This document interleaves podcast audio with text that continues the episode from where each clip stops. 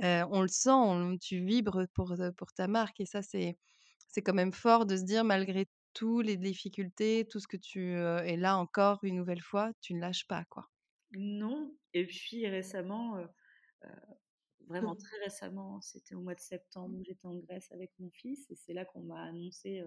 la flambée des prix où j'étais totalement dépitée et que j'allais pas bien. J'ai mon petit garçon de 6 ans qui m'a dit: «Mais maman, faut jamais lâcher les bras» et ça, ça résonne en moi aussi parce que je je veux le rendre fier, je veux pas je veux pas qu'il soit déçu et je veux qu'il voit qu'il a une maman qui se bat et qui va qui va jusqu'au bout des choses.